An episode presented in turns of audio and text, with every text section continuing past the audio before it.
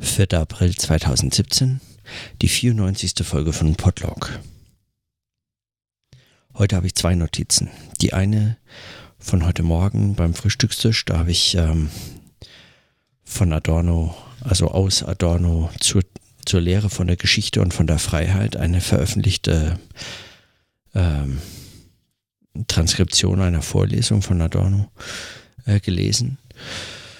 Und dort bin ich über den ganz einfachen, eigentlich auch für den Text gar nicht so wahnsinnig bedeutenden Satz gestolpert, nämlich den Satz von der Apathie, äh, von der politischen Apathie, die bei äh, Menschen nahezu in allen Ländern universal sei heute. Die Menschen seien politisch apathisch, also desinteressiert, ähm, ja un, eigentlich unpolitisch oder so. Sowas in die Richtung. Also sozusagen nicht mehr durch politische Kämpfe, Ideen, Ambitionen wirklich noch zu begeistern. Und wenn man apathisch, also wenn man Apathie verwendet als Begriff, dann ist es eindeutig abwertend. Dann ist damit, ähm, damit ist eigentlich eine Art Vorwurf gemacht oder zumindest äh, ist es eine kritische Bemerkung. Und das hat mich erinnert an die Überlegungen Slavoj Žižeks, der eigentlich immer von, von ja, seinem Ideal von Gesellschaft spricht, in dem irgendwie eine unsichtbare Hand äh, irgendein großer, starker Staat für zumindest die lebenswichtigen Dinge sorgt, Strom, Wasser und so fort, Gesundheitsversorgung, dass das zumindest läuft und er eigentlich sich damit überhaupt nicht beschäftigen möchte. Und, äh, und das ähm, erinnert einen, also beziehungsweise das wird auch äh, oft von Gegnern aus dem linken Lager mit Slavoj Žižek verhandelt also gerade wenn Anarchisten sich mit äh, Zizek äh, streiten, dann geht es genau ungefähr um, auch um diese Fragen, ja, als eben Anarchisten, als oft, oft Menschen, die bestimmte direkte, äh, direkte Selbstverwaltung und Selbst, ähm, Selbstorganisationsformen für besser erachten, die für Slavoj Žižek immer eine Art Zumutung darstellen. Zumindest stellt er das so dar. Und dann habe ich, also auf diese, aufgrund dieser kleinen kurzen Bemerkung von Adorno, ähm, dann eine Notiz aufgeschrieben, die ich jetzt kurz vorlesen möchte.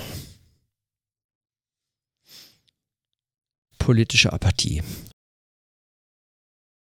Mir leuchtete Zizeks Argument immer ein, dass die Forderung der Anarchisten letztlich eine unzumutbare Überforderung aller Menschen mit dem politischen Geschäft bedeuten würde. Das kann doch keiner wollen, so Zizek und so meine Zustimmung. Ich würde gern so viel moderne Gesellschaft muss sein, meiner Beschäftigung weiter nachgehen, arbeiten, an was ich arbeite, mich erfreuen, an was mir Freude bereitet und nicht ständig in irgendwelchen Organen kommender Selbstverwaltung den metaphorischen Putzplan im Detail ausdiskutieren. Bei Adorno finde ich nun den einfachen, kurzen Satz, dass die politische Apathie der Menschen in allen Ländern gleich universal ist. Ein so einfacher Satz und doch stellt er mir eine fast ketzerische Frage.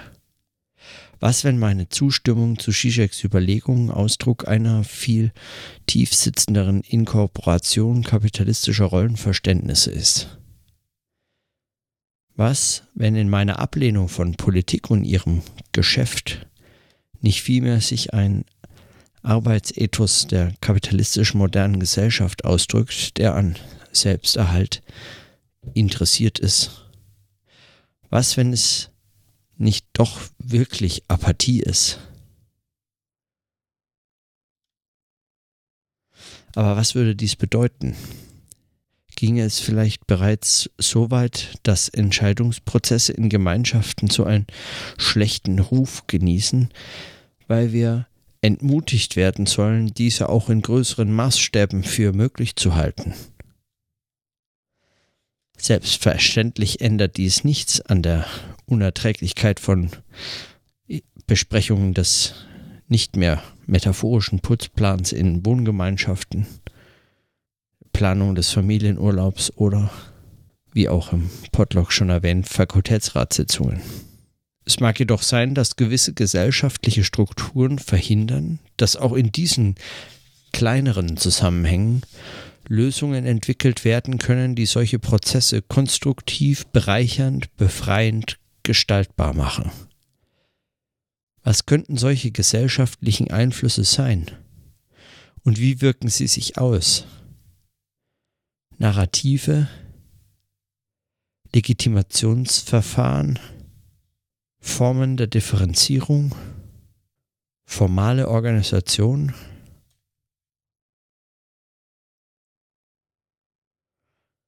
Soweit die Notiz von heute Morgen. Soziologen würden vielleicht jetzt an der Stelle einfach sagen, ja, das ist doch eine empirische Frage, kann man ja mal untersuchen. Ich halte das allerdings für empirisch nahezu unmöglich zu erforschen, weil ähm, wie sollte man da rauskommen? Also wie sollte das anders als in Gesellschaft überhaupt beobachtbar sein und dann dadurch nicht beobachtbar sein?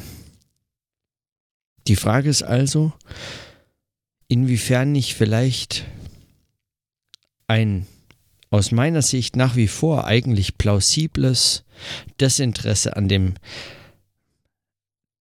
täglichen politischen Geschäft, an tatsächlichen Aufgaben von Selbstverwaltung und Selbstorganisation im kleinen, im mittleren, im großen Maßstäben, eben in kleineren zusammen, in kleineren Gemeinschaften, Wohngemeinschaften, in größeren Verbünden, weiß ich nicht, äh, kleinen Vierteln, Städten oder eben dann in größeren Einheiten gedacht. dieses Desinteresse daran mitzuwirken, äh, das kennt jeder zu Genüge, der eben mal in einer Wohngemeinschaft gewohnt hat oder der an Fakultätsratssitzungen teilnehmen durfte. All diese im Kleinen zusammenkommenden äh, Gemeinschaften, Organisationen, äh, Einheiten, die sich eben Selbstverwaltung zum Zweck gesetzt haben oder die, die dazu sich treffen, in all solchen Situationen lernt man relativ schnell und nahezu, also äh, unvermeidlich, dass solche Prozesse extrem mühsam, anstrengend, unglaublich langwierig und fast nie in irgendeiner Form auch nur im Ansatz optimierbar scheinen. Es ist wahnsinnig anstrengend und es gibt scheinbar keine klugen Lösungen dafür klar, es gibt immer mal wieder so Moderationsverfahren und dann gibt es natürlich Organisationsberatungen, die sich zumindest für Organisationen erklärt von sich, dass sie äh, jetzt ganz viel Geld braucht, damit man sie holt und sie erklären einem, wie man das dann noch optimieren kann. Und dann gibt es natürlich auch verschiedene Manager, äh, Seminare und, Semin äh, und, und äh, Workshops und bis hin zu zu Workshops und Seminaren des achtsamen Managements, Mindfulness, Mindful Management oder so. Nur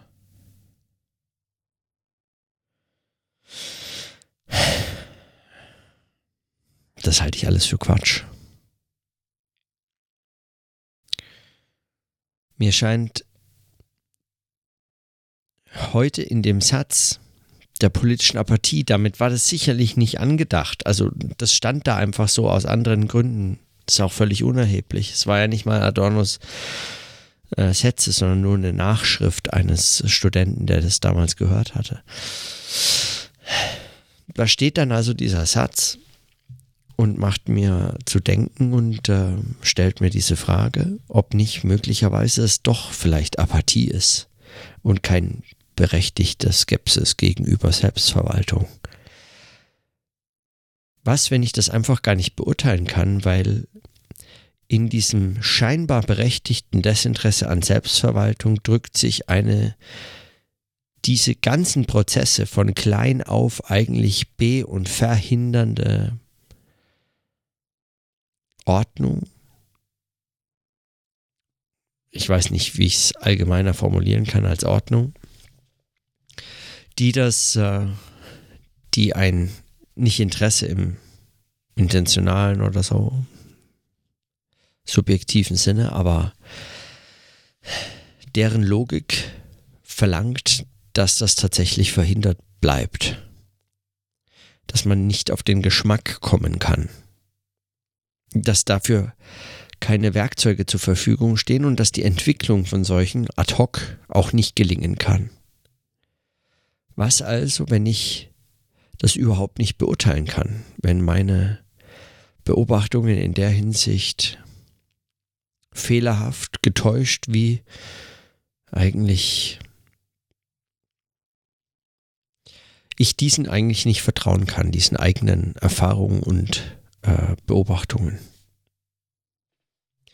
Und in manchen ganz konkreten Fällen sind die Indizien dafür, dass da was dran sein kann, schon sehr deutlich. Also wenn ich mir überlege, dass ich in mancher Sitzung im Fakultätsrat oder in mancher WG-Besprechung einfach gedacht habe, ah, ich würde jetzt gerne einfach, weiß nicht, weiterarbeiten, mich an meinen Schreibtisch setzen, in Ruhe arbeiten können. Muss ich mich dann damit auch noch beschäftigen? Teilt mich halt irgendwo ein, ist mir doch völlig egal. So ungefähr. Und wie ermüdend diese diese fürchterlichen Diskussionen sind über nichts und wieder nichts, wo man immer und immer wieder feststellen kann, ja, es wurde schon alles gesagt, aber nur noch nicht von jedem. Und bis das nicht geschehen ist, verlässt keiner den Raum. Und man wirklich tatsächlich so eine Sehnsucht hat, zurück an den Arbeitsplatz zu gehen, um weiterzuarbeiten. Ich habe gar nicht unbedingt dann, also um genau zu sein, in solchen Situationen würde ich mir eben nicht wünschen, jetzt einfach rausgehen zu können, mit Freunden was zu kochen oder in der Sonne sitzen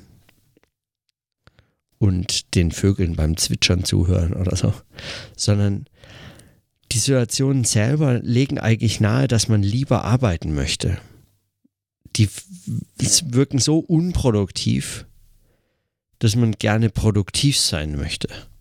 Also zumindest mir geht es so. Und müsste das einen nicht einfach krass skeptisch machen? Müsste man das nicht möglicherweise einfach viel intensiver zelebrieren, diese Nutzlosigkeit? dieses Gefühl auch der Nutzlosigkeit, diesen Eindruck, diese Erfahrung, gerade nutzlos zu sein, Zeit zu verschwenden, Ressourcen, Menschen und deren Zeit und deren Arbeitskraft, müsste einen das nicht eigentlich auch in irgendeiner Form mit Freude erfüllen? Um aus dieser Freude an der Erfahrung der Nutzlosigkeit und der Verschwendung dann sowas wie ein subversives, so eine Art subversive Strategie entwickeln zu können, die es einem erlaubt, dann möglicherweise doch in solchen Prozessen etwas Neues, Konstruktives entwickeln zu können. Und nicht jetzt für den ganz konkreten Zusammenhang nur, sondern schon allein dafür, dass man in Zukunft möglicherweise auch in anderen Situationen diese Form von Selbstorganisation sich zutraut und als, als möglichen als möglichen Weg überhaupt in Betracht zieht, statt darauf zu warten, dass es irgendjemand macht, die sogenannten Zuständigen. Was, wenn also politisches Desinteresse, so wie Thilo Jung auch das Zielpublikum von Jung und Naiv nennt, politisch Desinteressierte, wenn es tatsächlich eigentlich, also natürlich ironisch, weil das sind ja politisch Interessierte, aber egal. wenn dieses politische Desinteresse, das es überall zu beobachten gibt und umso mehr eigentlich in solchen ganz konkreten Situationen von Selbstverwaltung, also mit dem Unmut und der Ablehnung aller Beteiligten eigentlich so gut wie sicher rechnen kann, wenn dieses Desinteresse nicht wirklich vielleicht doch Apathie ist. Und eine, die strukturell angelegt ist, weil sie dazu dient, zu erhalten, was von solchen Strukturen, nämlich der Verhinderung von Selbstorganisation, profitiert. Also Organisation, etablierte Machtverhältnisse, wen auch immer oder was auch immer man da jetzt befragen könnte. Das sind Fragen, die lassen sich auch empirisch so nicht so nicht untersuchen. Das würde das könnte man sozusagen entweder eben philosophisch oder ganz praktisch versuchen zu ergründen.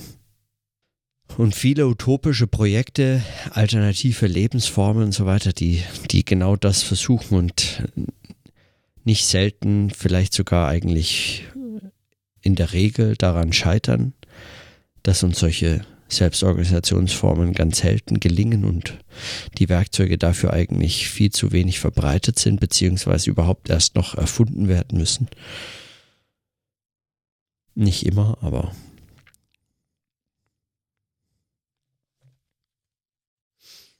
und auch historische Vorbilder von solchen Strategien und Praktiken der Selbstverwaltung und Selbstorganisation in kleineren, mittleren oder größeren Zusammenhängen nur bedingt helfen, weil sie in bestimmten auch gesellschaftlichen Konstellationen entstanden und praktiziert wurden, äh, entstanden sind und praktiziert wurden. Und deshalb eben nur bedingt auch auf die heutige Zeit übertragbar sind, in denen Machtverhältnisse anders sind, Strukturen anders sind, soziale Strukturen und vor allem dann auch letztlich die Strukturen, in denen sie angewandt werden sollen, andere sind und die Bedürfnisse der Menschen und die Menschen selbst auch andere sind und, und dann sowas eben nur bedingt funktioniert.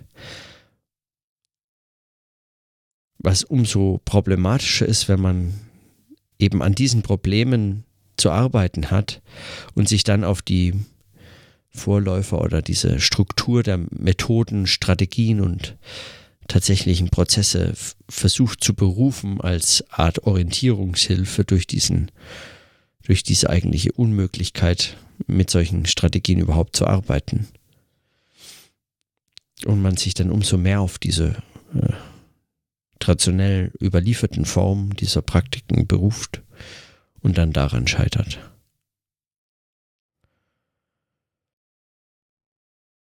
Und wie beobachtet man das? Wie beobachtet man, wer davon profitiert und welche Strukturen eigentlich verhindern, dass Selbstorganisation in der Form funktioniert und zwar in kleinen Situationen? Also meine Vermutung war ja unter anderem die, dass sozusagen die Disku also um das jetzt sehr überspitzt und klar auszudrücken, der die, die Unerträglichkeit der Diskussion in Wohngemeinschaften über Putzpläne und Einkäufe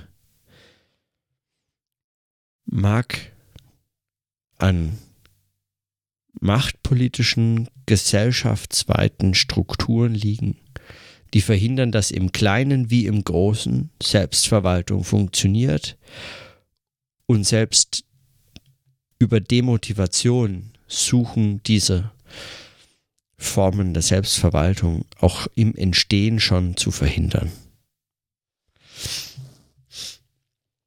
Ist wahrscheinlich völlig abwegig, die These. Aber die Frage fand ich spannend. Und damit kann man schon mal einen Tag beginnen.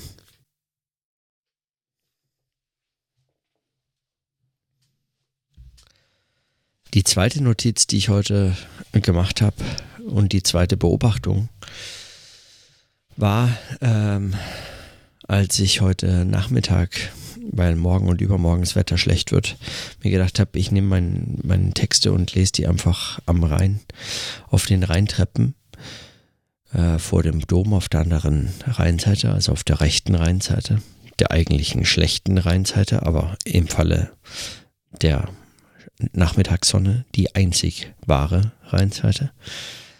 Und da saß ich und habe äh, meine Sachen gelesen und äh, ein bisschen Notizen gemacht. Und ähm, der dritte Tag, den ich da jetzt äh, dort war, ich war die vergangenen Tage auch schon ein paar Mal dort und habe gelesen.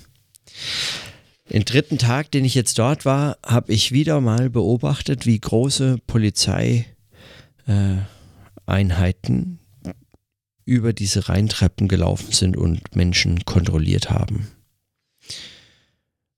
Das erste Mal, als ich die gesehen hatte, habe ich äh, aufgeschnappt. Ich weiß nicht, wer mir das erzählt hat. Vielleicht hat es mir sogar direkt jemand erzählt. Vielleicht habe ich es aus irgendeinem Gespräch gehört. Ich kann es nicht mehr genau ähm, erinnern, aber dass vor einigen Tagen hier an den Rheintreppen eine Massenschlägerei war, an denen so ein paar alkoholisierte Jugendliche und äh, Männer äh, junge Männer beteiligt waren. Ich glaube über 20 Leute oder so. Es ging anscheinend ziemlich zur Sache und äh, selbst gegenüber der Polizei, die dann anrückte, um das zu schlichten und auseinanderzubringen, wurde äh, anscheinend äh, stark Gewalt eingesetzt und die Stadt hat darauf reagiert und gesagt, man müsse da jetzt ganz scharf durchgreifen. Man kann das nicht zulassen. Und in einer, in einer Zeitung habe ich dann ein, also online habe ich dann ein Interview gesehen, wo ich glaube, der Bürgermeister äh, oder die Bürgermeisterin, nee, nicht mal, ich weiß nicht, irgendwer anders gesagt hatte, die, Poli äh, die, ähm, die Rheintreppen seien die Sahneschnitte Kölns. Die dürfe man sich nicht wegnehmen lassen. Und abwertend wurde dort gesprochen über die, diese unglaubliche Verschmutzung, zum Beispiel die Shishas, die dort geraucht würden die hinterlassen, weil sie eben so warm werden auf dem, auch das Glas unten, in dem das steht. Oder so. Die hinterließen immer so braune Flecken auf den weißen Steinstufen. Und außerdem werden sie ja auch zum Cannabiskonsum oft verwendet. Und die Rheintreppen seien überhaupt voll von diesen süßlichen Schwaden von Rauch und alles riecht so ganz schlimm nach Cannabis. Und da habe ich drüber nachdenken müssen heute. Also eigentlich wollte ich etwas schreiben über die über die Polizisten, die dort äh, kontrollieren habe ich auch so ein bisschen, aber nur ganz am Schluss. Und das Thema wurde eigentlich ein anderes. Und auch die Notiz würde ich einfach kurz vorlesen. Rheintreppen, die Sahnschnitte Kölns. Heute den dritten von drei Besuchen an den Rheintreppen in Köln massive Polizeipräsenz beobachtet, die, soweit ich das aus der Entfernung beobachten konnte, zwei Jugendliche erfolgreich, für die sogenannten Ordnungshüter nicht die zwei Jungs auf Marihuana kontrolliert haben. Die marodierenden, äh, Verzeihung, patrouillierenden Polizeieinheiten sind die Konsequenz, die man, die Stadt, aus einer jüngst hier stattgefundenen Massenschlägerei gezogen hat. Was das nun wieder mit den Kiffern zu tun hat, weiß ich nicht. Wenn überhaupt, demotiviert Cannabiskonsum jede Teilnahme an irgendwelchen Tätigkeiten, bei denen man auf, sich auf seine Reflexe verlassen muss. In einem Artikel über die Konsequenzen konnte man verächtlich über die süßen Wolken von Cannabisrauch lesen. Über die abartigen Wolken billigen und weniger billigen Parfüms wurde geschwiegen. Auch über Zigarettenrauch wurde kein Wort verloren.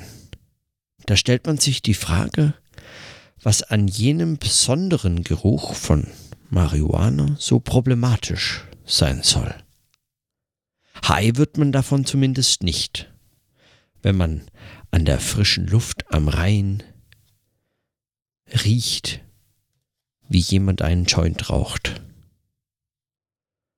Auch ist olfaktorisch nicht unangenehm, was gesetzlich nicht erlaubt ist.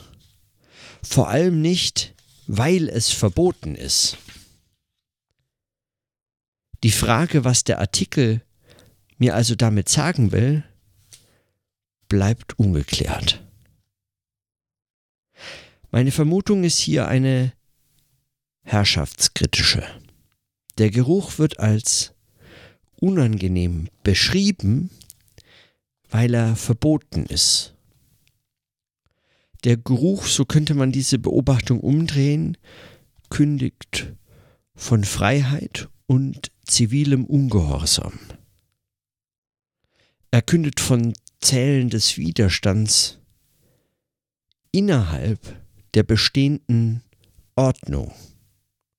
Das mag vielleicht zu pathetisch klingen, doch bedenkt man den Ort, kann dies nicht genug betont werden. In aller Öffentlichkeit wird hier Cannabis konsumiert, als wollte man sagen, yes, we can. Der Geruch wird also ebenfalls mit einer Aura des bereits Verbotenen belegt, weil er eine Idee transportiert.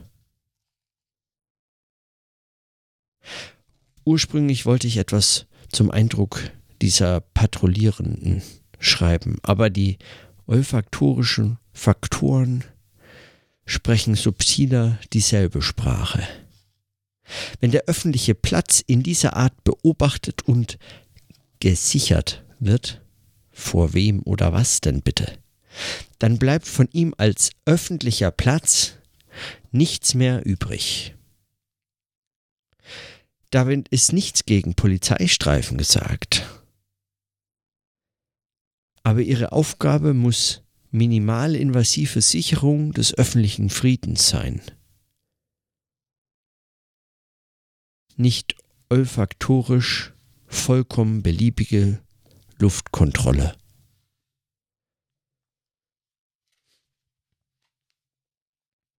Soweit also meine zweite Notiz von heute. Zur Sahneschnitte Kölns. Und ich meine, ich, das, das muss man sich schon mal fragen, weil ich, ich, ich wüsste gar nicht.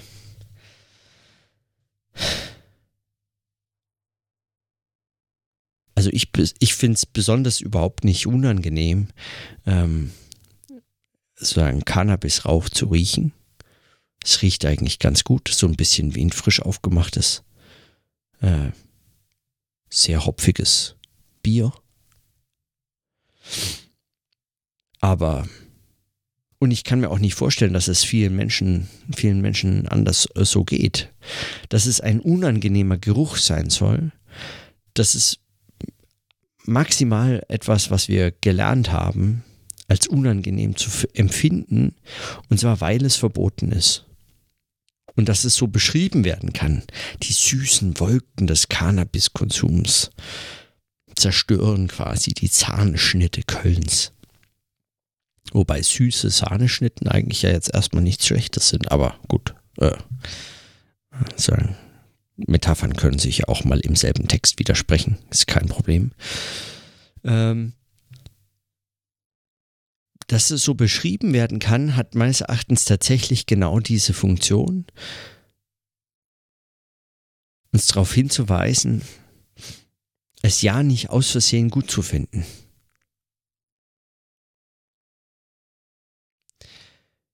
in diesem, also wenn man diese Stufen kennt, da, sind, da sitzen viele hundert Menschen oder ja, auf jeden Fall einige hundert Menschen. Wenn das Wetter schön ist, äh, sicherlich über tausend Menschen, die da äh, in der Sonne sitzen, sich unterhalten, meistens Bier trinken, Zigaretten rauchen, manche lautstark Musik hören, eben Shishas rauchen oder ihren Joint. Oder halt auch nichts. Ja, einfach da sitzen und lesen, so wie ich. Oder irgendwas aufschreiben oder vor sich hinschauen, so wie Astrid Lindgren gesagt hat. Und dann muss immer noch Zeit sein, einfach nur da zu sitzen und vor sich hinzuschauen. Und das machen manche Kölner eben jetzt an den Rheintreppen. Es hat ja lange genug gedauert, dass sie fertig wurden. Und trotzdem, gegen ganz spezifische Gerüche wird was unternommen. Und nicht, weil es so stinkt oder so, Und aber auch ganz sicher nicht, weil damit irgendwelche Schlägereien verhindert werden. Mit der Logik müsste man das umdrehen und eigentlich Cannabis verteilen. Den Leuten das Bier wegnehmen und sagen, komm, rauch doch lieber ein. Seid ihr viel entspannter. Bleibt sitzen, müsst nicht so ständig oft aufs Klo. Die Wirtschaften oben, die äh, Bars und Kneipen, die über den Rheintreppen im Wesentlichen nur noch sowas wie öffentliche Toiletten sind, hätten auch weniger Ärger. Das ist natürlich nicht die Logik der sogenannten Ordnungshüter, die an Ordnung wenig Interesse zu haben scheinen, zumindest etwas ganz anderes darunter verstehen, nämlich eine Ordnung im Sinne von Sahneschnitten. Ordnung.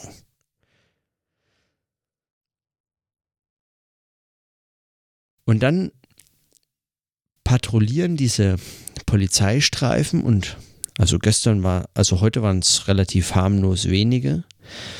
Ähm, zweimal Dreier, also zwei Dreiergruppen, die so äh, drüber geschlendert sind, bis sie dann eben äh, schon früher am Anfang eigentlich da diese zwei Jungs hochgenommen haben.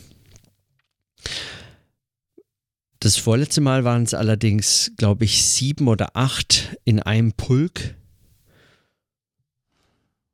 Sieben oder acht Polizisten. In, also in voller Montur, jetzt nicht irgendwie Hemd und so, sondern ne, volle Montur.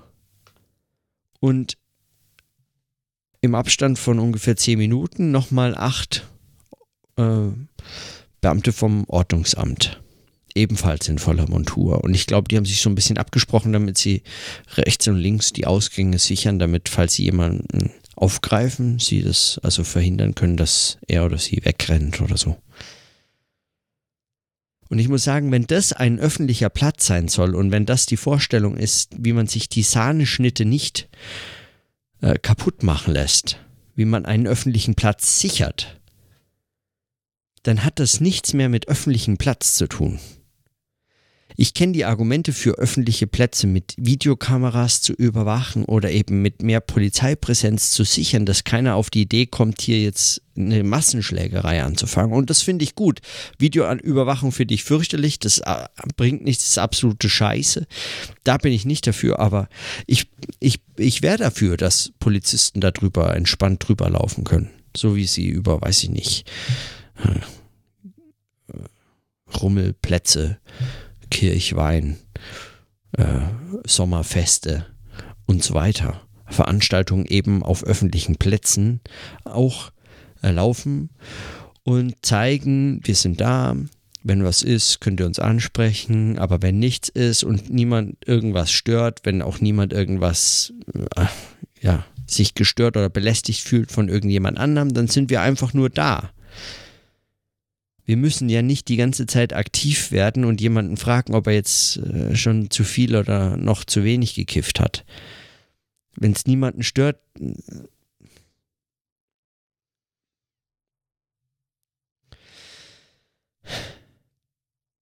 Und es stört dort niemanden. Es, es stört einfach niemanden. Es stört nur diejenigen, die von den Rheintreppen als die Sahneschnitte Kölns sprechen. Und die wohnen sicherlich weiß ich nicht, in den Kranbauten oder so.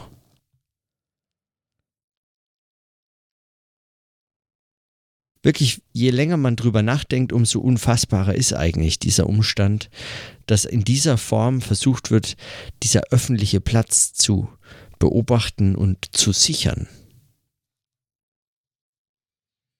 Diese Form von Sicherheit zerstört Öffentlichkeit.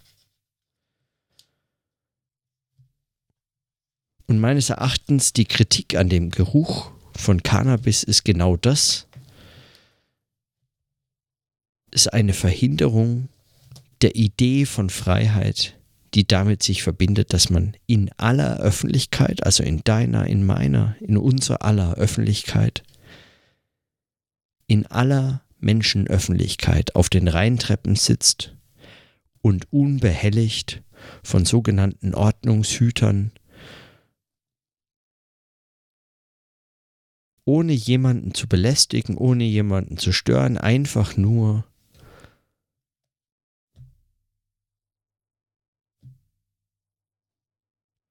seinen Nachmittag verbringt. Zum Beispiel. Statt den drei bis 15 Feierabend Kölsch vielleicht einen oder zwei Joints raucht.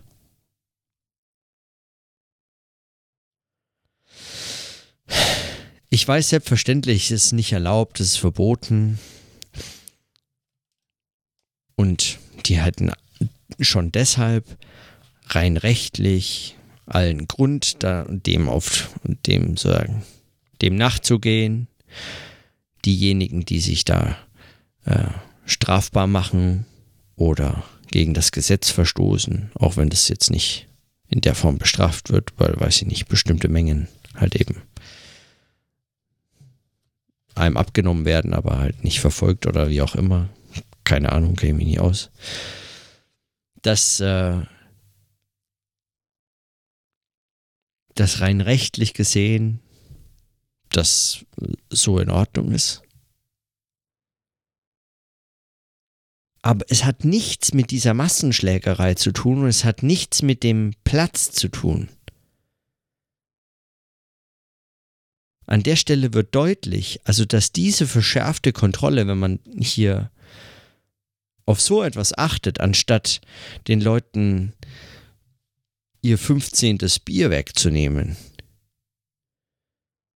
dass an der Stelle es eben nicht um die Verhinderung von Gewalttaten oder von solchen Ausschreitungen oder sonst was geht, sondern es geht eigentlich letztlich um die Verhinderung, dass sich die Bürgerinnen und Bürger dort einfach in dieser aller Öffentlichkeit diesen Platz zu eigen machen. Die Sahneschnitte muss für Menschen, die die ganze Zeit vermutlich am liebsten Sahneschnitten essen, erhalten werden. Da kann auch kein so ein brauner Fleck von einer warmen Shisha hinterlassen werden, der im Übrigen ja nicht brauner Fleck von Dreck ist, sondern weil der Stein reagiert mit dem heiß gewordenen Wasser und so.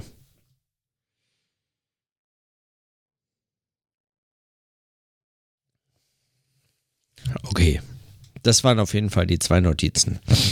Beides sehr unterschiedlich, nichts miteinander zu tun. Beide vermutlich gleich unsinnig. Aber hey, habe ich trotzdem drüber nachgedacht heute. Habe ich es aufgeschrieben und jetzt nochmal nachgedacht, nachbesprochen.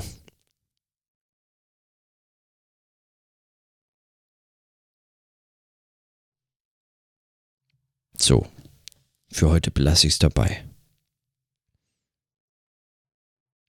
In diesem Sinne, dann bis morgen.